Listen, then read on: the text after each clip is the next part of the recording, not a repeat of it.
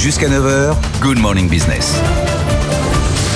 Le groupe SMCP, Sandro Mage, Claudie Pierlot, Fursac a doublé son bénéfice net l'an dernier. 51 millions d'euros, chiffre d'affaires en hausse de plus de 16%. Des résultats évidemment qui tranchent avec les difficultés de certaines marques actuellement dans le secteur de la mode. Bonjour Isabelle Guichot. Bonjour, merci Vous de m'accueillir. êtes directeur général du groupe SMCP.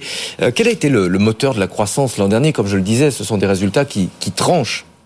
Le moteur de, la croissance du groupe, je pense, ça a été euh, notre agilité, notre capacité à faire face et à se réinventer euh, dans, ce nouvel, euh, dans cette nouvelle ère post-Covid. Le groupe, il a fait preuve d'une fantastique résilience sur tous les continents. Le groupe, il est depuis très longtemps, il est mondial, global. Nous opérons sur les quatre continents, pas, pas le cinquième encore. Nous avons beaucoup accéléré toutes les initiatives RSE, que ce soit l'économie circulaire, l'éco-conception, euh, euh, la traçabilité sur lequel nous avons énormément travaillé. Nous avons renforcé énormément nos technologies pour qu'aujourd'hui euh, l'expérience physique en magasin ou l'expérience digitale, elle soit quasiment hybride, elle soit fusionnée, il n'y ait quasiment plus de frontières entre les deux. Euh, et puis euh, des équipes formidablement engagées. Donc c'est le succès de, de, quatre marques qui ont un profil chacune très différent.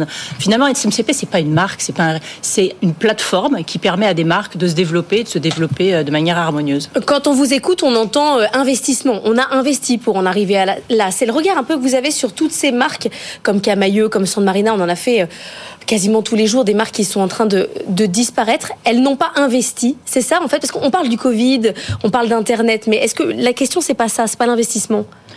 c'est toujours difficile de juger des stratégies de marques que j'ai pas suivies à la loupe. Ah, vous regardez euh, le marché. C'est clair que euh, la manière dont on, a rebondi post-Covid, euh, c'est pas lié juste à nos réflexions pendant la période Covid. C'est lié à des investissements qu'on a commencé en 2018, en 2019, quand on a été très pionnier sur le digital. On avait déjà des taux de pénétration qui étaient aux alentours de 15% pré-Covid, et là aujourd'hui on est à 21. On vient, on vient de, on vient de le publier hier lors de nos résultats.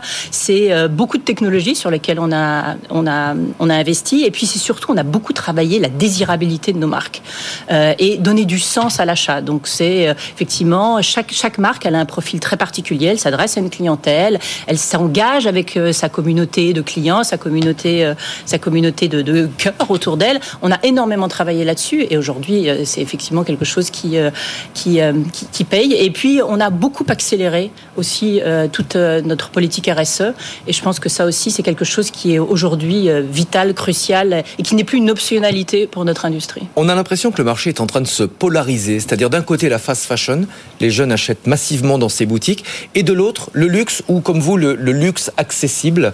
Euh, les jeunes n'ont pas forcément les moyens de s'acheter euh, toute leur garde-robe dans ces enseignes, mais ils sont fiers de porter quelques-unes de, ces marques. Ça veut dire qu'il reste pas forcément beaucoup de place pour le milieu de gamme.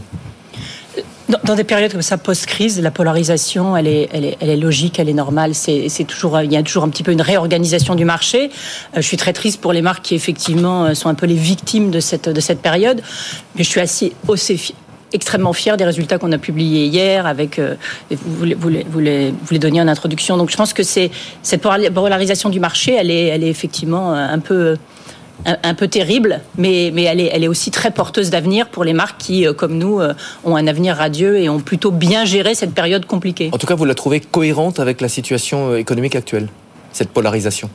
Oui, elle est assez cohérente. Malheureusement, euh, aujourd'hui, il faut faire preuve d'une immense agilité. Le marché, aujourd'hui, qui n'a pas changé pour le client, c'est le plaisir de venir en magasin ou le plaisir d'essayer des produits, ou le plaisir de porter des produits. Ça, ça n'a pas changé. Mais ce qui a changé, c'est le mode de, c'est le mode de consommation. Aujourd'hui, on peut commencer par louer un vêtement chez Mage, finir par l'acheter, à, la, à continuer sa recherche sur Internet en comparant avec d'autres, avec d'autres, d'autres enseignes, finir par venir en magasin l'essayer. Après, on peut même le retourner, le revendre en seconde main. Ça a fondamentalement défi, changé. Votre défi, c'est d'être partout. C'est d'être à tous ces, bah, ces moments à tous de... ces points clés, tous ces points de contact avec le client clients, on a besoin d'être là. C'est extrêmement important pour nous d'être là. Vous les regardez comment, tous ces, ces, boîtes de seconde main? On a encore reçu une, une, pépite ce matin qui est sur le, sur le marché. On reçoit toutes les semaines des boîtes qui se mettent euh, sur ce marché de la seconde main. Vous aussi, vous vous y mettez? Nous sommes acteurs de la seconde main. Nous sommes acteurs depuis plus d'un an euh, et demi avec Sandro en France. Et nous avons euh, attaqué l'Allemagne. Nous avons, nous avons également Mage, après avoir attaqué avec la location maintenant et sur la seconde main depuis l'automne dernier. Euh, et, et c'est un business, c'est transparent pour nous. C'est-à-dire que vous allez sur le site, vous avez un onglet seconde seconde main. Ça doit devenir, ça fait partie du cycle ça de fait vie partie du, du produit. business maintenant. Ça fait partie du business. On est même en train de réfléchir à ce qu'on va appeler la réparation, la maintenance des produits, euh, parce qu'effectivement, il y a aussi euh, ce, cette partie-là, euh, comme, comme les constructeurs automobiles quelque part.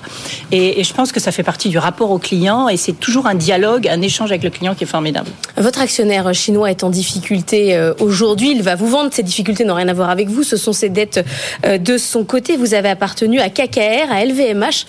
Si vous aviez un rêve, vous verriez quel type d'actionnaire aujourd'hui Je précise une chose, c'est euh, notre ex-actionnaire chinois, puisque maintenant il est actionnaire minoritaire, puisque l'annonce qui a été faite hier, c'est qu'effectivement euh, les créanciers qui détenaient euh, la dette euh, de notre précédent actionnaire ont décidé de vendre ce bloc, puisque des gens qui, qui prêtent de la dette, c'est pas des gens qui ont, des, qui ont, qui ont une passion pour la mode. Donc, euh, donc clairement, ils ont décidé de vendre. C'est quelque chose qu'on accueille favorablement, qui va nous permettre de regarder, de regarder devant. Et euh, quel type d'action, quel type, ah, quelqu'un qui s'inscrit dans notre vision avec nos valeurs, qui s'inscrit dans le long terme et qui, comme nous, comprend que cette industrie, elle doit fondamentalement muter si elle veut survivre.